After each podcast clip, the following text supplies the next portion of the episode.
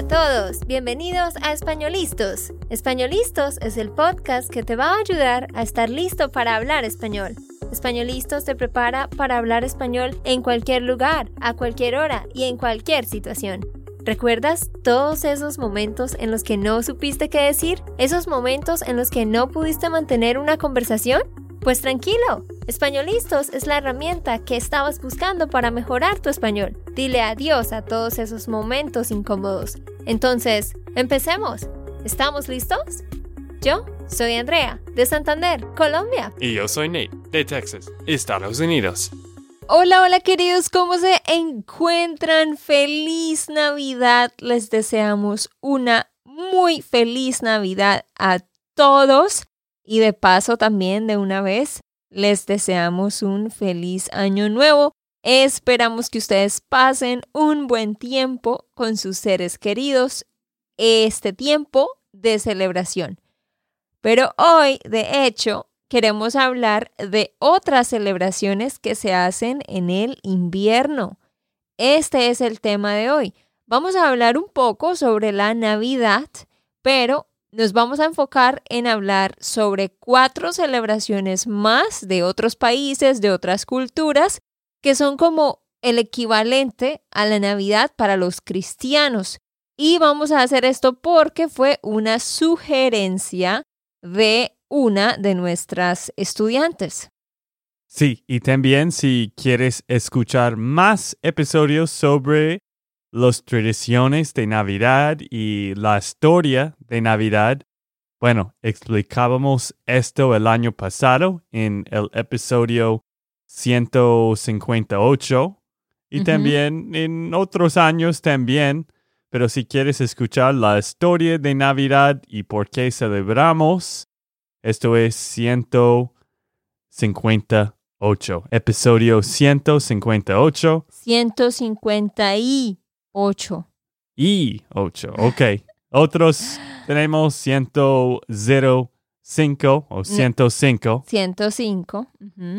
Pero sí, estos son dos otros episodios, pero hoy, más que todo, vamos a hablar de diferentes tradiciones de este año, de este final de año. Sí, sí, pero Ney, de hecho, yo también quería mencionar hay dos episodios más que ellos pueden escuchar. Por eso, pero no quería dar todos los episodios.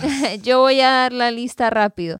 Episodio 59, episodio 60, episodio 105, como lo dijo Nate, y 158.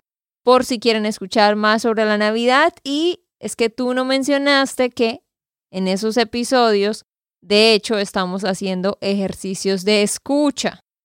Entonces sería bueno que los escuchen para escuchar específicamente sobre la Navidad y ver cuánto entienden también. Pero quiero dar las gracias a Bonnie, Bonnie Wolkenstein, no sé si estoy pronunciando bien tu nombre, pero Bonnie fue quien nos dio esta sugerencia. Ella dijo, soy nueva en el grupo y acabo de terminar el primer audio. Qué padre, el principio del curso. Ella está hablando de nuestra parcero membership. Y luego ella dice, celebro la Hanukkah y no la Navidad. Hanukkah comienza la noche del 10 de diciembre, dura ocho noches, bla, bla, bla. También tengo otros amigos que celebran eso. Sería chévere escuchar sobre otras fiestas de invierno. Entonces, empecemos con la primera, que de hecho es Hanukkah, que es el equivalente, por decirlo así, de la Navidad para los judíos. Hanukkah se conoce como la fiesta de las luces. Es una tradición de la religión judía que comienza el día 25 del mes de Kislev. Ese es el nombre del mes de diciembre generalmente en su calendario. Esta celebración dura ocho días en el calendario gregoriano, que es el que ellos manejan, generalmente cae en diciembre. Esta festividad o celebración conmemora o celebra la victoria histórica del pueblo judío sobre el régimen griego.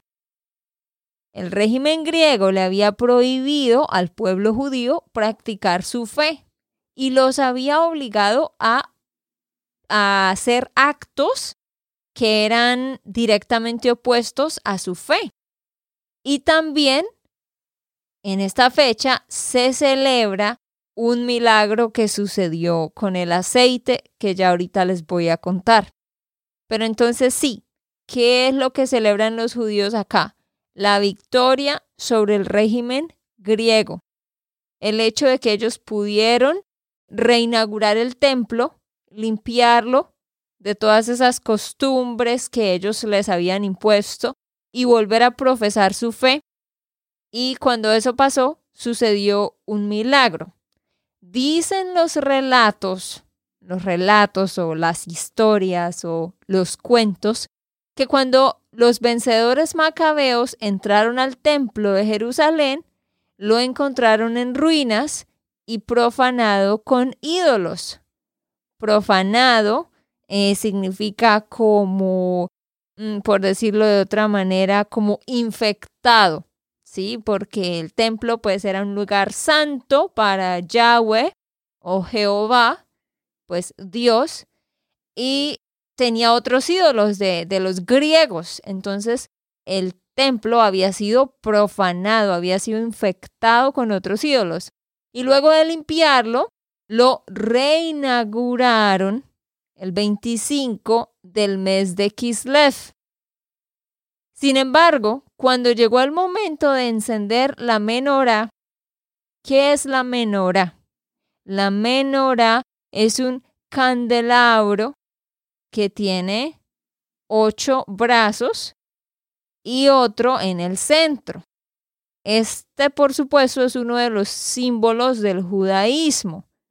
Ahora, yo quiero hacer una aclaración aquí. Esta información que estamos eh, compartiendo con ustedes la hemos sacado de un artículo de internet principalmente, pero también revisamos como cuatro artículos más para asegurarnos de la información. Sin embargo, la verdad les cuento que en este artículo que encontramos, que es el que me pareció más acertado, habla de que esta menora, este candelabro, tiene estos eh, nueve brazos, lo llaman ahí nueve brazos, o sea, cuatro a cada lado y uno en el centro. Sin embargo, en otras partes encontré que la menorá tiene siete brazos, o sea, tres a cada lado y uno en el centro. Entonces, la verdad les digo que no sé si son siete brazos en total o si son nueve no sé si es que hay dos tipos diferentes. Ya ustedes, porque sé que tenemos estudiantes que son judíos, por favor, me lo aclaran. Bueno, yo estoy viendo las fotos en línea y creo que todos tienen nueve. No, aquí en Wikipedia el que yo encontré antes tiene siete. Bueno, quizás hay otro, pero todas las fotos que estoy viendo en línea tienen nueve, así que para mí es nueve. Bueno, ustedes que son judíos, díganos, Ok, pero hice esta interrupción cuando yo estaba contándoles que según los relatos, ¿verdad? Cuando ellos quisieron encender la menorá, revisaron todo el templo y no encontraron suficiente aceite, solo encontraron una vasija de aceite puro que llevaba el sello del sumo sacerdote. Y estoy hablando de nuevo de los macabeos, los vencedores que vencieron, por decirlo así, al régimen griego y entraron al templo de Jerusalén, ¿cierto? Lo encontraron en ruinas y lo encontraron profanado. Y entonces ellos quisieron arreglar todo, reinaugurar el templo, encender la menorá. Y sucedió un milagro. Sucedió un milagro porque ellos encendieron pues las, las velas, ¿sí? Del candelabro, con ese poquito de aceite, con esa pequeña vasija, y resulta que milagrosamente la llama, las llamas de las velas, digámoslo así, ardieron, estuvieron prendidas por ocho días. Por ocho días. O sea, ¿cómo se explica que con un poquito de aceite estén estas velas prendidas continuamente por ocho días, el cual es el tiempo necesario para producir más aceite. Entonces, eso es principalmente lo que celebran en esta fiesta de Hanukkah. El milagro de la luz, el milagro de que ese poquito de aceite pudo mantener prendidas a estas velas y también el hecho de que recuperaron su fe y vencieron a los griegos. Esto dio origen a la principal costumbre de la festividad, que es la costumbre de encender en forma progresiva un candelabro de nueve brazos, que también se le llama Hanukkah, y se enciende uno por uno cada uno de los días del milagro. Y pues está otro que es el auxiliar, que es el que está en la mitad. Pero sí, básicamente lo que hacen en la celebración del Hanukkah es que cada día van a encender un brazo del candelabro hasta llegar al final.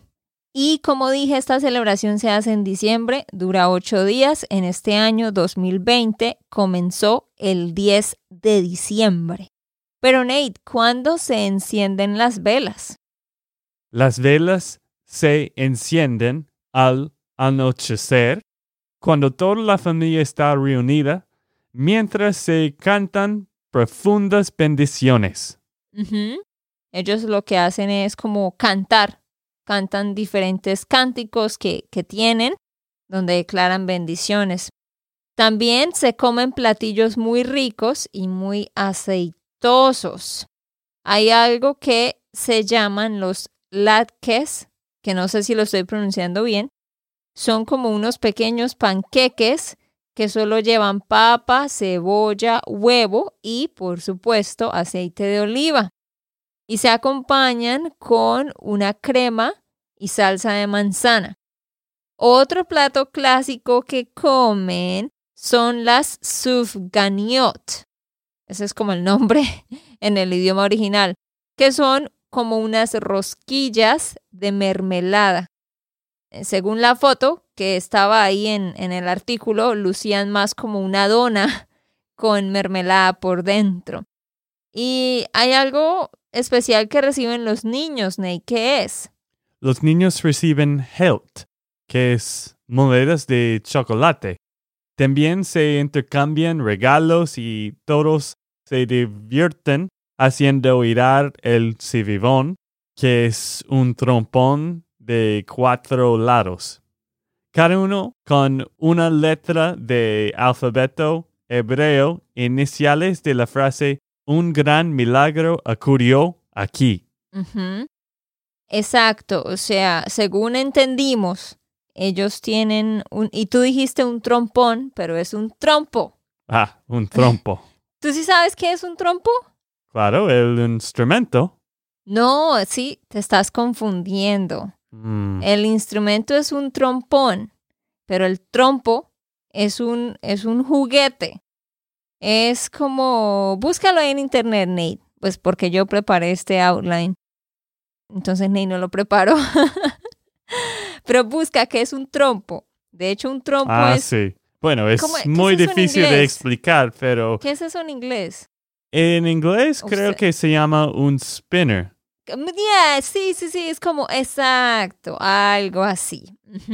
Algo que tienes una cuerda y después giras la cuerda y, está... Cae en el piso y está girando. Sin embargo, ese es un tipo de trompo y este es otro tipo de trompo. Pero es básicamente una cosita de madera que tiene un palo arriba y tú lo giras y entonces empieza a girar.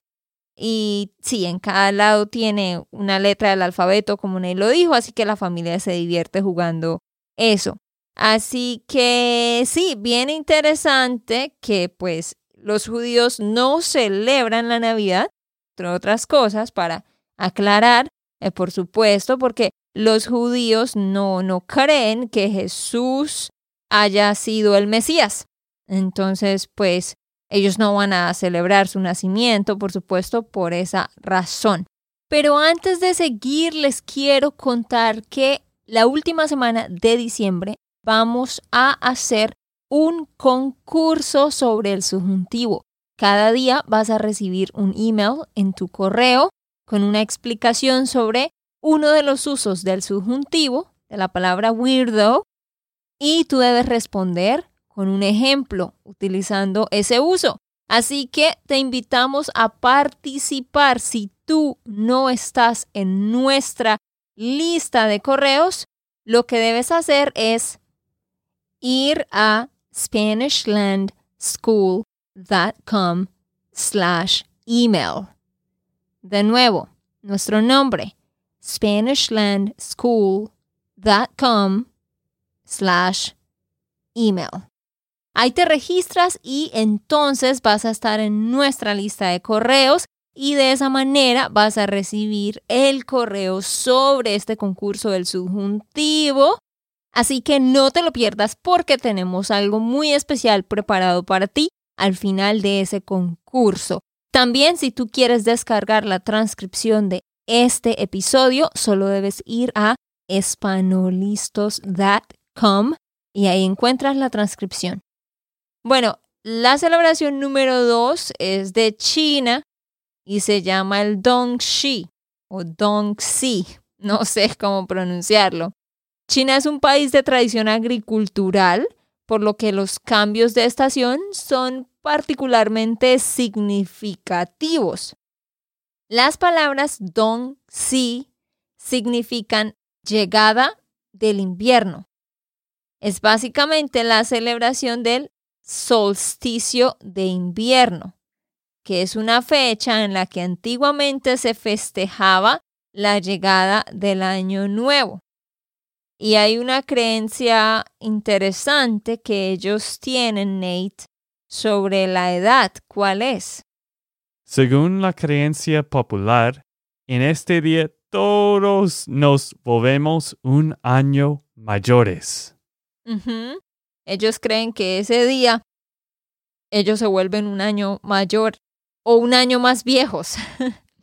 Entonces sería como cumplir años dos veces en el mismo año, ¿no? Mm. Es interesante porque según leí, esta como que no es una celebración oficial, pero es una ocasión para que las familias se reúnan y coman. Obviamente, cuando se reúnen comen bastante. Y pues en China, en el norte de China, se recibe al invierno con estos dumplings. Bueno, ustedes saben qué son los dumplings, ¿no? Sí sabes, ¿no, Nate? Bueno, sí. ustedes han ido a restaurantes asiáticos, restaurantes de comida china, y ahí le dan a uno de los dumplings. Y en el sur es diferente. En el sur de China, de hecho, lo como la principal comida que tienen son unas bolitas de arroz que se llaman tanguian o algo así. Bueno, no importa cómo se llamen, pero total, si se reúnen en familia, pues comen otras cosas, pero como que en el norte los dumplings son lo más popular, en el sur son las bolitas de arroz y es su forma de recibir como el año nuevo. Número tres, quiero mencionar la Navidad. Como saben, el título son cuatro celebraciones de invierno y la Navidad. Entonces, número tres es la Navidad. Sin embargo, no nos vamos a extender en la Navidad, pero quiero contarles unas cosas interesantes y son las siguientes.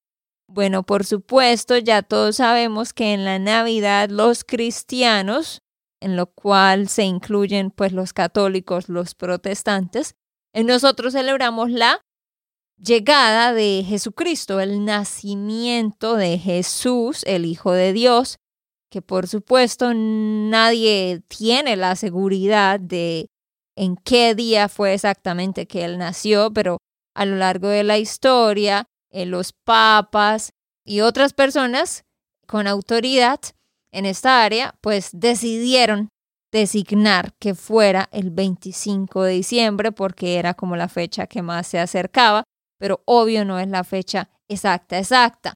Como ya todos sabemos, pues ya todos ustedes saben cómo se celebra la Navidad en cada una de, esas, de sus culturas, pero quiero mencionar dos cosas interesantes. En Latinoamérica, o por lo menos en Colombia, para nosotros la Navidad realmente no es como el 25 de diciembre, sino el 24 en la noche. Y hay algo que se llama la natividad o el pesebre, que es la nativity, como ustedes saben, debajo del árbol de Navidad que ponen como a Jesús, José y María y representan el, nacimiento de Jesús. Bueno, pues en Colombia no ponen a Jesús, o sea, todo el tiempo eh, está vacía, la cuna del niño Jesús está vacía, y el 24 de diciembre a las 12 de la noche es cuando se celebra que el bebé Jesús nace. Entonces en Colombia los niños pequeños son muy emocionados de coger al bebé Jesús a las 12 de la noche y ponerlo en el pesebre porque por fin nació. Y es en ese momento, 24 de diciembre a la medianoche, que los niños abren sus regalos. También quiero mencionar que una estudiante, una seguidora, que se llama Gabriel Palencia, nos escribe desde Filipinas. Gracias, Gabriel o Gabriel. Ella nos contaba que en Filipinas empiezan a decorar desde septiembre.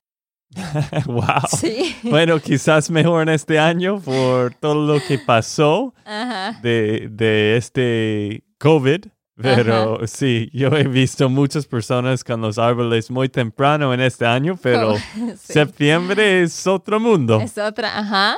Entonces ella dijo pues que ella es cristiana y que allá donde ella vive, en, en Filipinas, hay muchos cristianos y de hecho ellos empiezan a decorar desde el principio de septiembre. Entonces desde septiembre ya hay muchas calles decoradas, árboles por todas partes, como los árboles de afuera así con muchas luces.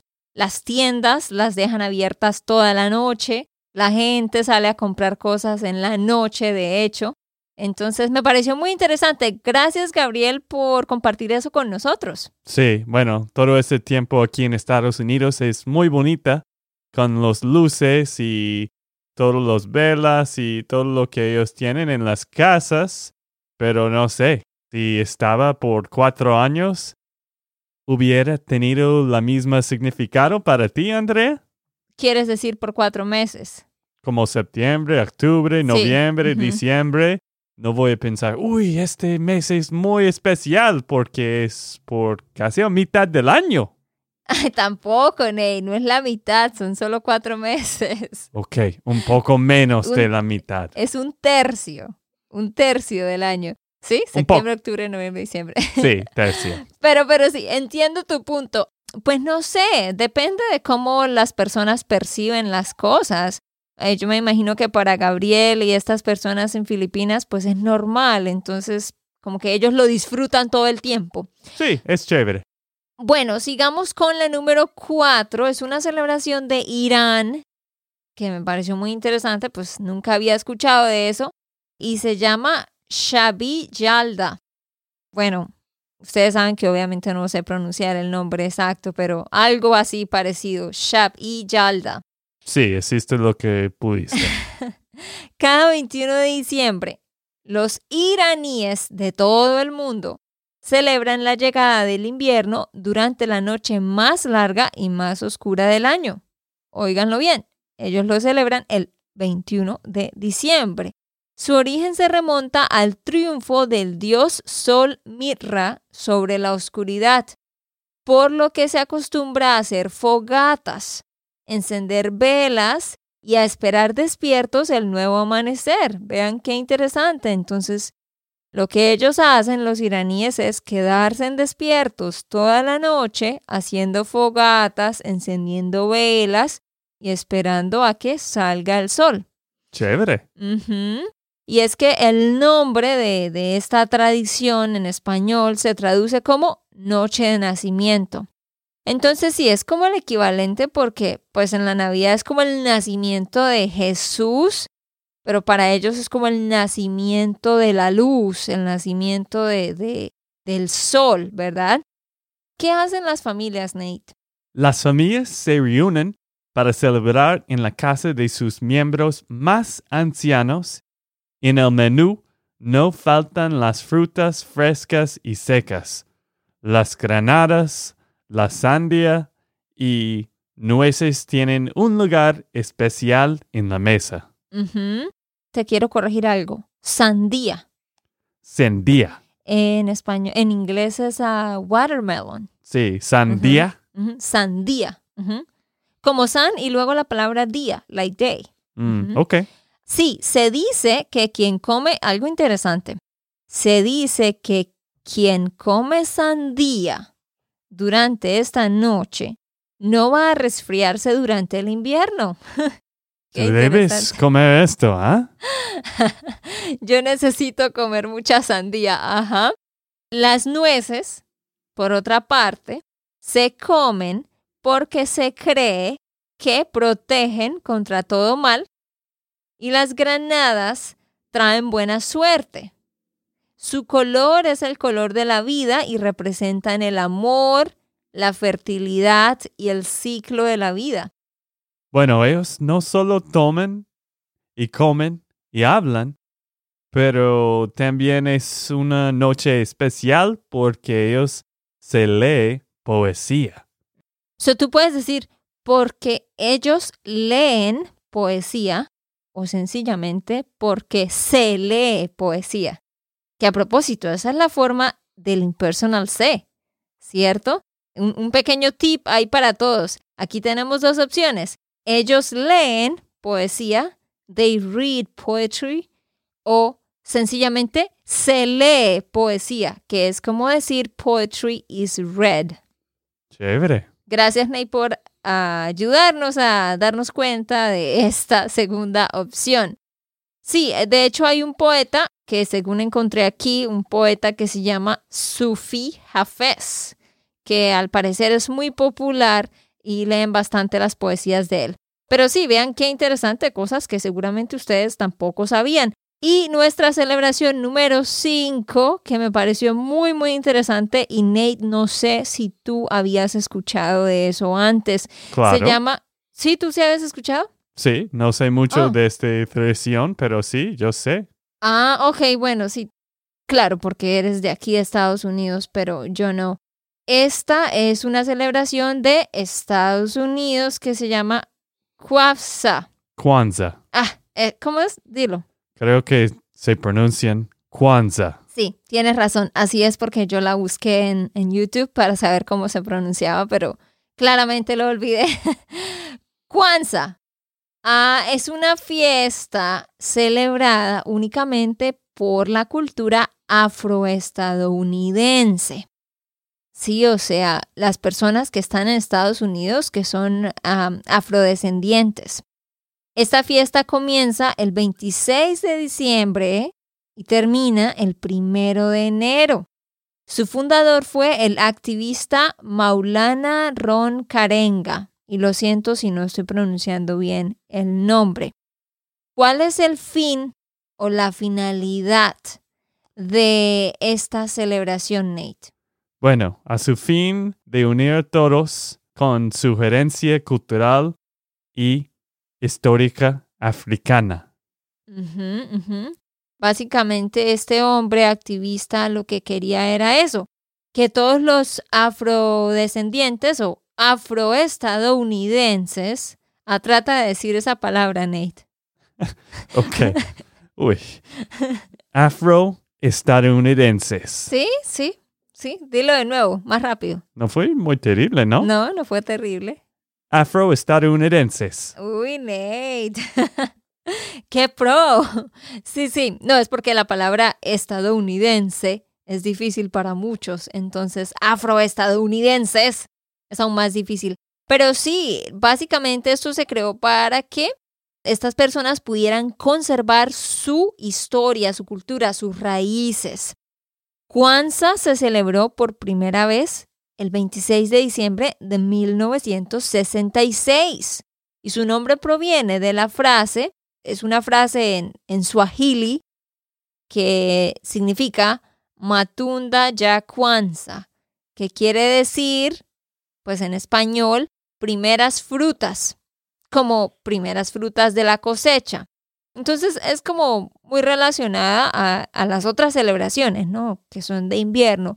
Ah, prácticamente es más como Thanksgiving, estas celebraciones, ¿no? Donde le, eh, están celebrando las primeras cosechas en el invierno y todo eso.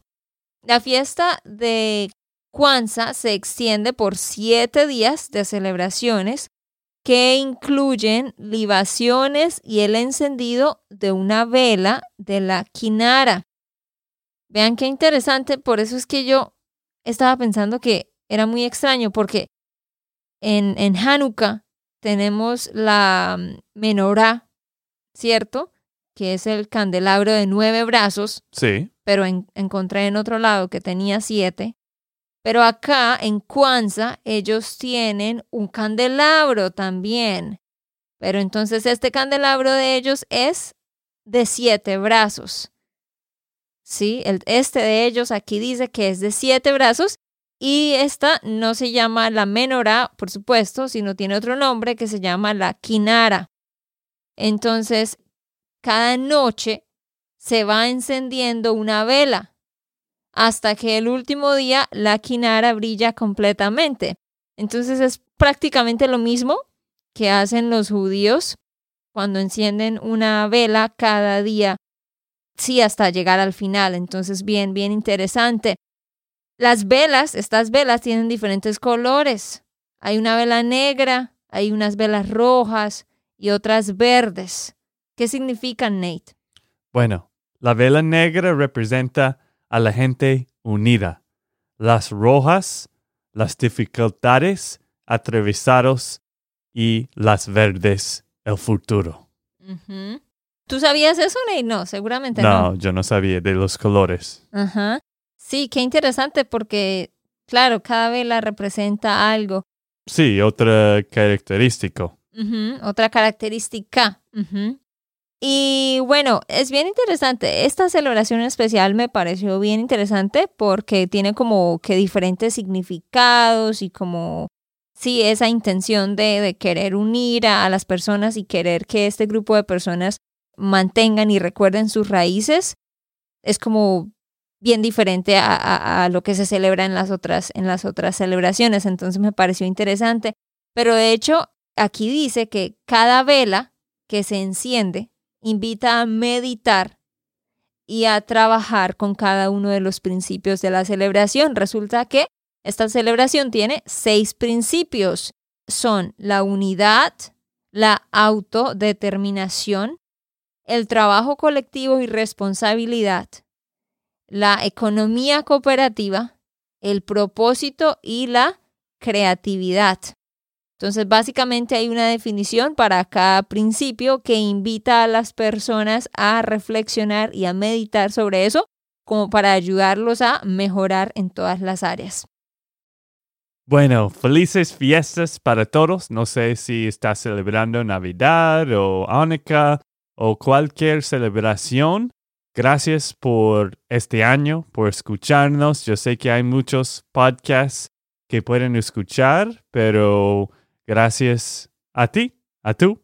No, a ti.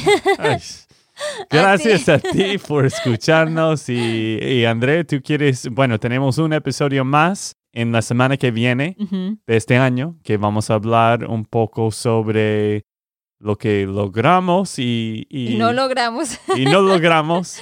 y planes para el año que viene también. Sí, no, muchísimas gracias a todos por haber estado con nosotros en este año. Para todos los que son cristianos, al igual que nosotros, feliz Navidad, que pasen un tiempo muy chévere con su familia y también a todos los demás que hacen parte de nuestra comunidad, que tengan una feliz celebración, ya sea alguna de las que mencionamos u otras de las que no hablamos, que a propósito, nos gustaría que nos digas en un correo cómo celebras tú o qué celebras tú también para poder compartir esto. Pero muchísimas gracias, que tengan un buen tiempo en familia y anímense que ya casi se acaba el 2020. Y no olvides, como Andrea dijo antes, vamos a tener un challenge, un reto, así que ve a SpanishLandSchool.com slash email esto es si no es un parte de nuestra lista de correos, así que SpanishLandSchool.com slash email. Gracias. Ok, esto fue todo por el episodio de hoy. Esperamos que les haya gustado y que hayan aprendido. Y recuerda, si sientes que estás listo para aprender español, solo da un clic en Español Listos. No olvides dejar tus comentarios de lo que te gustó y los temas que quieres que tratemos. Suscríbete y déjanos tus reseñas. Españolistas les dice chao chao y hasta, la próxima.